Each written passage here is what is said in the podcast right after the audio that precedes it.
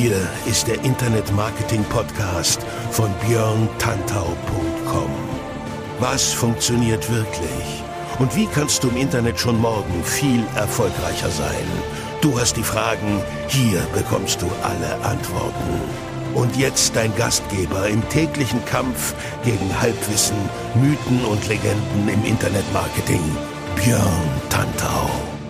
So, herzlich willkommen zu einer neuen äh, Folge des äh, Podcasts. Ich bin Björn Tantau und heute habe ich wieder einen sehr spannenden Gast mir eingeladen und zwar Matthias Niggehoff. Wer von euch Matthias Niggehoff nicht kennt, ähm, dem sei gesagt, er oder sie hat was verpasst. Aber was genau, wird Matthias gleich selbst sagen und wir werden natürlich über das sprechen, was er macht. Matthias ist Psychologe und macht Verkaufspsychologie beim Online-Marketing, fürs Online-Marketing, mit Online-Marketing. Und bevor ich jetzt da weiter irgendwas erzähle, was letztendlich Verkaufspsychologe schon wieder für die Grütze ist. Lieber Matthias, herzlich willkommen. Ja, Grüße nach Hamburg. Schön, dass ich dabei sein darf. Ich freue mich. Sehr cool. Danke, dass du da bist. Erzähl mal kurz in ein, zwei, drei kurzen Sätzen Verkaufspsychologie im Online-Marketing. Warum ist das wichtig?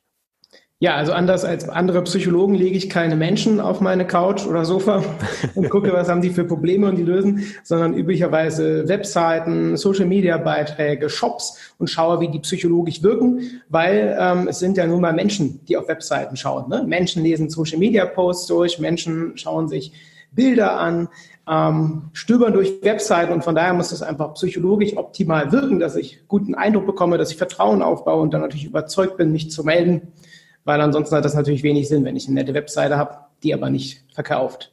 Mhm. Das heißt, das heißt, es sind grundsätzlich im Online-Marketing schon ähnliche oder sogar gleiche Mechanismen wie im menschlichen Zusammenleben. Kann man das so sagen? Ganz genau. grob gesagt? Genau, die Denkstrukturen, die Denkfehler, die wir haben, das, was wir wahrnehmen und so weiter, ist halt ähnlich wie offline. Ne? Klar, offline aber noch sowas wie Gerüche dabei und so. Ja ähm, und auch mehr, mehr tun, je nachdem. Aber es ist, ist ähnlich und ähm, deswegen funktionieren die Mechanismen gut. Ne? Wir reagieren ähnlich auf bestimmte Bilder, auf bestimmte Farben, bestimmte Formulierungen, triggern uns, also sprechen uns an, wie so ein Knopf, den man drückt und sagt, ja, ja genau, das ist gut, da melde ich mich mal oder so. Und andere Sachen stoßen uns vielleicht auch ab. Und da halt äh, einen perfekten Weg zu finden, dass Webseite, Shop, Social Media alles so optimal wirkt, dass die Leute sich angesprochen fühlen und natürlich auch Kontakt aufnehmen und buchen das ist so mein Job, den ich mit meinen Mitarbeitern hier in Köln ähm, erledige. Genau. Genau, du sitzt, sitzt in Köln und hast manchmal ein äh, bisschen Verkehrsprobleme, weil bei euch genau. viel gebaut wird, ich gehört. Genau. Ähm, aber du hast eben das Thema Farben angesprochen. Super spannendes Thema, wie ich selbst finde. Ich habe tatsächlich vor Jahren mal irgendwann so eine Infografik verblockt, übers, über Farben geschrieben und das ist auch bis heute einer der interessantesten oder einer der meist frequentierten Artikel auf meiner Website. Warum ja. sind denn Farben in diesem Kontext so wichtig ähm, und welche Farben funktionieren am besten? Kann man das sagen?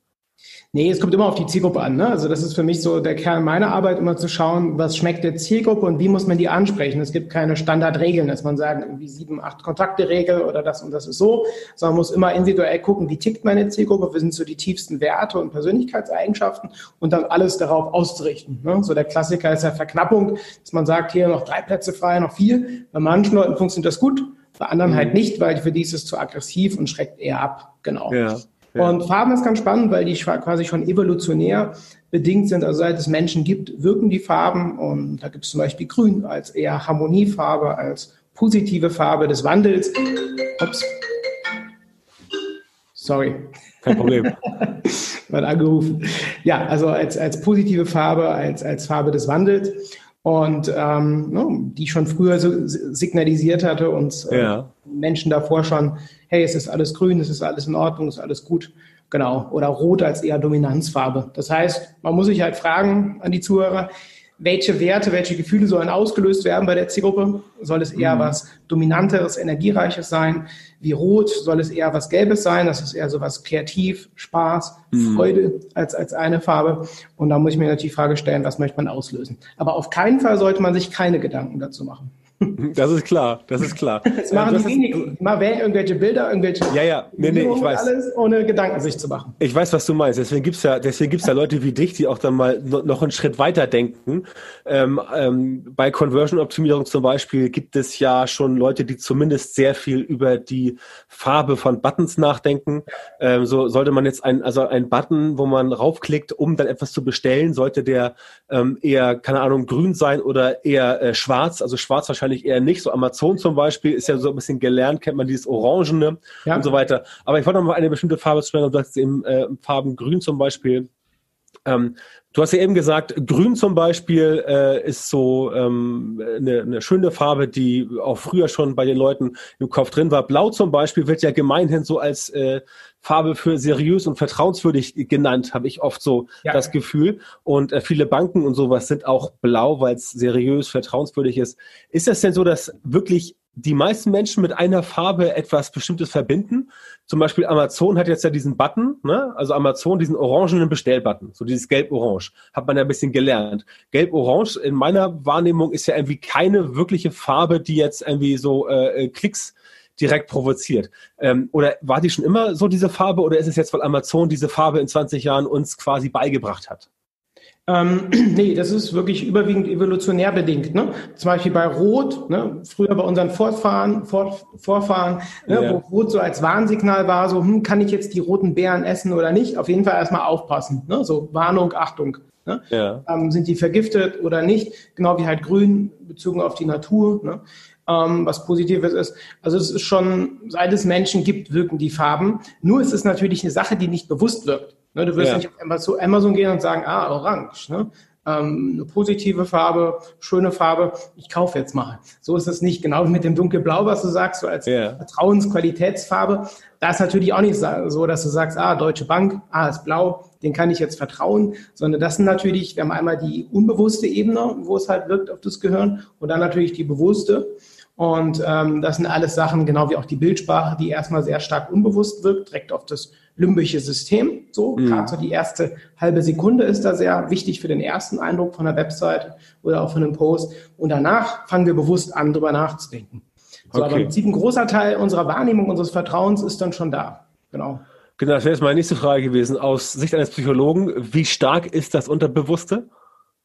Speziell, wenn es schnell gehen muss? Also wenn schnell gehen muss, ähm, ist das natürlich der größte Teil. Ne? Also immer, wenn wir irgendwas hören, ob das Podcast ist, ob wir was sehen, ist es immer erstmal gerade die halbe Sekunde 500 Millisekunden, wo halt rein das Unbewusste arbeitet. Gerade wenn wir so ein bisschen in so einem Stressmodus sind oder irgendwie so ein, irgendwie was gerade am Suchen sind, zack, zack und nicht groß nachdenken. Ja. Und wenn wir natürlich stärker reflektieren, können wir halt gegensteuern. Das Problem ist immer, wie viel Willenskraft haben wir noch? Gerade am Ende mhm. des Tages haben wir jetzt, jetzt immer noch voller Willenskraft, montags morgens. Ja. Aber am genau. Ende des Tages ist die halt nahezu bei Null. Und gerade abends fangen wir dann an, natürlich auch falsche Entscheidungen zu, zu treffen, dass wir sagen, komm, eigentlich will ich keine Süßigkeiten essen, esse trotzdem nochmal eigentlich viel. Sehr schönes ähm, Beispiel. Weil die Willenskraft dann im, im einmal, einmal ist, ich kenne Leute, die gehen früher schlafen, weil sie Angst haben, dann im Internet irgendwie noch ein, irgendwas zu kaufen, wo sie gar keine Lust drauf haben. Ne? Also abends fallen wir, fallen wir dann oft nicht so gute Entscheidungen, weil wir halt überwiegend auf Autopilot laufen. Ja. Also einfach so irgendwas machen, weil die Willenskraft einfach, ja, so im Keller ist. Ja. Kann man dann sagen, dass ein großer Teil der Unterhaltungsindustrie weltweit genau auf diesen Faktor baut? Dass du ja. abends halt einfach völlig, also du hast einfach keinen Bock mehr jetzt zu sagen, ah, ich könnte jetzt noch irgendwie, keine Ahnung, äh, ein hochwertiges Buch lesen, aber hier kommt Netflix und zack. Ja, genau, da ganz viel. Auch dieser ganze, weil es um Online-Verkauf geht, Online-Vertrieb, dieser ganze sehr stark emotionale Bereich, ob das Klamotten sind, sowas wie Zalando, ähm, Amazon natürlich auch, die bauen sehr stark, gerade im emotionalen Segment halt sehr stark darauf, auf natürlich auch Dopaminschübe, ne? also Dopamin, sowas wie Gamification beispielsweise, so Spielereien führen halt ja. dazu, dass ähm, eher Dopamin da ist. Gute Musik führt dazu, positive Musik. Und im Dopaminrausch kaufen wir halt viel, viel mehr, ne? weil dann uns gerade Cortisol als Stresshormon fehlt, was uns eigentlich absichert, wo wir mal nachdenken, hm, brauche ich das jetzt wirklich, das, das die hundertsten Schuhe oder nicht? Und das ist halt dann weg und wir kaufen halt einfach und ähm, merken irgendwann später erst danach, hm, war vielleicht nicht so gut. Ja, okay, aber das, was du eben sagst mit, mit Musik und so, das äh, bezieht sich dann ja eher so auf äh, offline äh, Läden, weil online ist ja Musik, glaube ich. Also ich glaube, Website mit Musik, in, die gab's, in, in, Website Videos, mit ne? Musik, die gab es ja noch vor 20 Jahren. Das war immer sehr, sehr unbeliebt. Aber in, in Videos natürlich, ne? Also genau. Videos ja. hat auf einer Seite oder bei Social Media kann man das natürlich nutzen, ja. Genau. Aber ähm, grundsätzlich nochmal zu dir. Ich kenne jetzt außer dir ehrlich gesagt keinen, der sich so psychologisch mit diesem Thema Online-Marketing so befasst. Wann hast du denn gemerkt, dass es im Bereich Online-Marketing da einen Bedarf gibt? Denn den gibt es ja offensichtlich, weil so wie ich das sehe, bist du ja mhm. ähm, relativ gut unterwegs. Ja, ähm, ich habe das erkannt, weil eine, eine, Kochschule aus Köln hatte mich angefragt und äh, gesagt, hier Matthias, guck mal, war es schon viele Jahre her, guck mal, wie das physiologisch wirkt. Ne? Ich glaube, das ist sechs, sieben Jahre her ungefähr. Ja. Ähm, die Webseite, weil irgendwie, wir haben viele Besucher, aber irgendwie kauft keiner. Passt das denn von den Farben? Passt das von den Bildern her? Von den Texten? Ne? Wie sind die Texte aufgebaut? Ist das super psychologisch? Habe ich halt drüber geguckt und dann mal überlegt, hm, Blau würde jetzt besser passen. Dann waren Bilder drauf von irgendwelchen Kochtöpfen und so. Da habe ich gesagt, hm, jemand, der noch Kochschule besucht, will der da Menschen sehen. Ne? Also wir mhm. nehmen menschliche Gesichter auch eine halbe Sekunde schneller wahr als alles andere. Wir bauen mhm. Vertrauen, Sympathie auf. Dann fehlten auch Menschen. Da habe ich gesagt, hier, das mal ändern, Menschen drauf, die Headline ändern. Wir brauchen mehr Vertrauenssymbole, ne? höher schieben die Vertrauenssymbole, Struktur muss geändert werden, Texte. Und dann führte das dazu, dass mehr Leute halt ja, angefragt haben oder gebucht haben. Dann merkte ich, okay, da ist viel Potenzial, weil neben den ganzen KPIs, ob das irgendwelche Daten sind von Anzeigen und so weiter, alles schön und gut. Ja. Aber halt sind immer noch Menschen, die unterwegs sind im Internet, ähm, überwiegend. Und von daher muss man Genau. die halt erreichen. Ja. Du hast jetzt eben schon zwei Sachen genannt. Menschen wollen Menschen sehen. Erstens Webseite und beispielsweise Trust Symbols, also Vertrauenssymbole. Typisches Beispiel ist sowas wie TÜV Nord ja. oder TÜV Süd und so ein Krempel.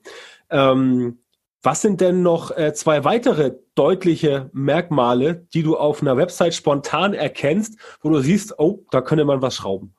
Ja, natürlich der Klassiker, auch wenn viele jetzt denken, ja, das ist total ausgelutscht, ist halt natürlich die Vorteilskommunikation. Ne? Also auch ja. da sagen viele, boah, ich mache das seit Jahren, trotzdem sieht das Produkt hinter dem Produkt nicht klar. Ne? Ich kaufe keinen Staubsauger, ich kaufe eine saubere Wohnung etc. Ne? Also die Vorteile dahinter müssen klar sein. Und was super mächtig ist, ist das Ego-Labeling, sowohl für Social Media als auch im Internet, dass man die Zielgruppe so anspricht und adressiert, wie sich auch selbst bezeichnet. Ne? Mhm. Zum Beispiel an alle alleinerziehenden Mütter oder bei mir steht für Agenturen, Shopbetreiber und Online-Unternehmer. Das heißt, ich lehe das und identifiziere mich damit und sage, hey, das mhm. ist ja genau für mich. Ne? Das mhm. ist für mich und die Identifikation ist höher, das Vertrauen ist höher, als wenn da halt gar nichts steht oder einfach zu allgemein ne? an alle Menschen oder so. Ja, genau. Ähm, genau. Muss halt, die Ansprache muss klar sein und das ist halt eine Sache, die unfassbar gut funktioniert, ob das Social Media ist, ob das im, im Podcast ist und so weiter, ne? an alle Online-Marketing-Interessierten und so. Und da muss man natürlich recherchieren, wie bezeichnet die Zielgruppe sich selber. Das kann ich dann gut verbinden mit der Benefit-Kommunikation. Ähm, Bild- und Farbwahl, die ganz, ganz entscheidend ist, äh, mit den Formulierungen. Und natürlich auch nicht zu viel Auswahl überlassen. Ne? Es gibt das sogenannte Marmeladenparadoxon. Äh, das heißt, zu viel Auswahl auf der ja, Seite ja, und den Angeboten. Genau, ist einer meiner Lieblingsfehler, erzähle ich immer wieder vom. Und trotzdem, ja. die meisten machen es nicht. Viel zu viel Auswahl führt dazu, dass weniger Leute kaufen. Und manche glauben, wenn sie halt alles vollpacken mit Informationen und das kannst du noch buchen und das und das, tausende Online-Kurse, denken die, es wird mehr gekauft oder auch in einem Shop. Das ist halt totaler Quatsch. Ne? Ich muss halt die kognitive Dissonanz reduzieren, also den inneren Stress bei den Leuten und den Fokus halt draufpacken. Genau. Ja, das ist super interessant, denn Supermärkte machen es ja genau nicht so. Ne? Die kleistern ja. ja ihr Regal voll. Da kriegst du, du willst Chips kaufen, Beispiel, und hast dann irgendwie 30 Sorten. Da gibt es Menschen, ich kenne selber Menschen, die sagen dann, ich pack das nicht. Ich kann mich nicht für eine Sorte entscheiden. Und dann gehen sie halt wieder, ohne überhaupt irgendwas zu kaufen. Ja, gehen sie erst ja. in einen anderen Laden, wo es halt nur drei Sorten Chips gibt. Ja, bei, bei Kaufland Real, da kriegst du ja teilweise 30 verschiedene Senfsorten. Ne? Ja. Da gibt's auch Leute, manche finden das toll, ah, super Auswahl, aber für die meisten ist es nicht toll. Die sagen, wenn ich mal eine, einen Senf hab, reicht mir das. Und so ist es auch bei Webseiten so ein genau. totaler Informationsoverload. Und viele haben dann Angst, ja, wird nicht alles transportiert. Ja, dann kannst du den Leuten auch im Gespräch immer noch Sachen sagen oder nochmal eine Broschüre zuschicken, was auch immer. Aber das muss massiv reduziert werden, auch bei Shops, wo dann teilweise hunderte von Produkten sind, drei, vier werden überhaupt verkauft und die anderen stehen halt so rum und führen dazu, dass andere weniger verkauft werden. Ne? Ja, das heißt also quasi ähm, online wie offline, der Ladenhüter zieht alle anderen runter, ne? Genau, ja, ja definitiv. Okay. Ja. Also nicht nur, nicht, also nicht, nicht nur, nicht nur ähm, rein vom äh, Verkaufsergebnis, sondern auch von der klassischen Erstwahrnehmung. Ja, ja so der Gemischtwarenladen. Ne? Und das ist halt nicht gut. Das muss man halt auch die Komplexität reduzieren. Ich nenne das immer die Tante, Tante Erna Technik, dass man halt, egal ob das Social Media ist oder Webseiten, Videos, Podcasts, dass ich halt so erkläre, dass auch meine 80-jährige Tante Erna das verstehen würde, ne? was ja. man überhaupt macht. Es geht nicht ja. um die technischen Details, sowas wie SEO und so weiter, irgendwelche KPIs. Das meine ich jetzt nicht damit, aber grundlegend, dass Tante Erna versteht, was wir überhaupt machen. Ne? Ich sage immer, ne, ich sorge dafür, dass Leute mehr Kunden gewinnen über das Internet. Punkt. Das versteht auch Tante Erna. ja, wenn Tante Erna das Internet kennt. Aber die meisten kennen es ja mittlerweile auch in dem Alter, auf jeden Fall. Gut, lass uns zum Schluss nochmal ganz kurz den Bogen äh, oder quasi die, die Kurve drehen zum Thema äh, Social Media Marketing, wo ich mich jetzt ja am meisten aufhalte. Ähm, was sind denn äh, aus deiner Sicht die größten, äh, in Klammern Verkaufsklammer zu, psychologischen Fehler beim Social Media Marketing? Ist ja auch ein ganz eigener Bereich. Ne? Online-Marketing, klar, ist die, ist die Klammer, Social Media ist ein Unterbereich des Ganzen. Aber klar, ähm, was ist denn das, was die Leute so meistens auf Facebook, LinkedIn, Instagram und so eigentlich falsch machen? Beziehungsweise was sollte man da beachten, um dort keine verkaufspsychologischen Fehler zu machen? Mhm. Ja, super spannender Bereich. Ähm, was definitiv anfängt, ist Komplexität. Also ich merke das immer wieder, wo Leute halt ganz komplexe Beiträge mit ganz vielen Fakten reinpacken. So habe ich das früher auch gemacht. Wollte dann immer Studien erläutern und alles und so. Nur die Leute werden halt emotional dadurch nicht erreicht. Also muss immer gucken bei jedem Beitrag, wie erreiche ich die Leute emotional, dass ich wirklich, dass es auffällt natürlich ja. ähm, und dass sofort klar ist, worum geht's und so weiter, mhm. ne? auch hier. Und ähm, meine Empfehlung erstmal ist natürlich die Komplexität runterzuschrauben ne? Mhm. und äh, dann natürlich zu schauen, was sind meine Inhaltsformate, weil Content, Content, Content, schön und gut, aber auch das kenne ich von mir selber. Die letzten Jahre, ich habe dann auch mal Content, Content, Content rausgehauen, aber es war jetzt kein Kaufanreiz da oder halt auch keine ja, kein, ich nenne das immer Framing, ne? dass kein bestimmter Rahmen da ist zum Kaufen. Ne? Weil dieses genau. Prinzip der Reziprozität, wenn ich immer nur Posts raushaue, schön und gut, das wird aber nicht funktionieren. So erzieht man quasi die Follower dazu, dass sie halt immer ganz viel da kostenlos bekommen und so weiter ne? und macht die quasi zu Junkies, ne? ähm, die dann halt immer den neuen Stoff brauchen. So, ja, wenn man ja. dann halt mal sagt, hey, ich habe hier übrigens auch was zu kaufen, hier ist ein Kurs, dann werden viele böse. Also von daher ist es wichtig, auch immer wieder zwischendurch ganz klar auch spezifisch von den Themen zu agieren und immer wieder zu sagen, hey, du kannst hier noch was holen und übrigens, ne, wenn du da mehr willst, kannst du das auch buchen. So. Genau. Äh, das ist sehr wichtig. Ähm, ich hatte jetzt zum Beispiel auch, was sehr erfolgreich bei mir jetzt war, dass ich auch immer wieder mit meinen Kunden über Social Media kommuniziert habe. Mhm. Also die meisten sind ja nicht die Kunden, die mir folgen, aber genau. ähm, dass ich gesagt habe, hey, ich habe gerade was Neues rausgebracht, wie du die Persönlichkeitstypen online erreichen kannst und so ein Kurzprofiling durchführen kannst über die Webseite, ne, ist jetzt neu rausgebracht. So, und dann werden die Leute natürlich erstmal neugierig, ne? also Neugier einer der größten verkaufspsychologischen Trigger und fragen sich, hey, wo ist denn das? Wo gibt's das? Und dann leiten ganz viele, schreiben, hey, und wo ist das jetzt rausgebracht? Ich so, erst nur für Kunden rausgebracht. Und so. Und das führte dazu, dass viele Leute gefragt haben, wie werde ich denn überhaupt Kunde? Wie kann ich, komme ich an dieses? Ah, okay, alles klar, verstehe. Also ein bisschen zu dokumentieren, was man macht, dass man gerade mit Kunden das macht, das rausgebracht hat, um dann die Neugier ähm, zu triggern. Ja. ja. Ja, sehr cool. Ja, kann ich, äh, kann ich nur allen, die gerade zuhören, äh, sagen, das funktioniert bei Matthias. Ich lese ja auch, was er produziert. Und äh, die Neugierde klappt auf jeden Fall, definitiv. Ja, alles klar. Dann äh, würde ich sagen, das war ein sehr, sehr cooles Interview mit sehr viel Input und sehr, sehr viel Output, besser gesagt, und Know-how. Ähm, äh, da haben wir, glaube ich, heute die Leute ein bisschen zu Junkies erzogen. Aber wie gesagt, wer. Ist ja auch gut. Also ich habe nichts gegen Mehrwert gesagt. Nein, nein, alles also gut. Wir beide liefern ja, ja ganz viel Mehrwert mit ja, unserem Podcast. Ja. Das ist auch wichtig. Nur man muss den Leuten auch klar sagen, man kann halt auch Sachen buchen und kaufen. Ne? Richtig. ich kann das alles, ich kann das alles eins zu eins untersch unterschreiben und nachvollziehen. Ich mache es ja letztendlich ganz genauso, wie es Matthias macht. Ähm, und äh, ich bin auch jemand, der früher ein bisschen zu oft zu viel, zu komplexe Sachen gratis rausgegeben hat. Und äh, Reziprozität da könnten wir jetzt noch eine Folge zu machen. Hast du mhm. völlig recht, wird immer gerne genannt, hat aber seine Grenzen durchaus, das ja. Prinzip, auf jeden Fall.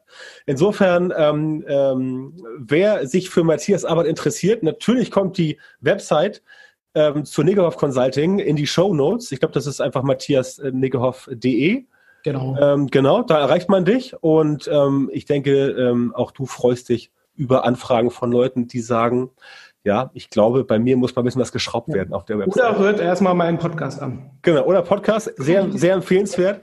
Leider immer äh, drei Plätze vor mir in den Charts, aber nun gut. Man muss ja auch Ziele haben, um sich noch weiter nach vorne arbeiten zu können. Matthias, ich danke dir sehr für deine Zeit und ähm, wünsche dir weiterhin viel Erfolg. Ja, danke, dir auch und Grüße an alle.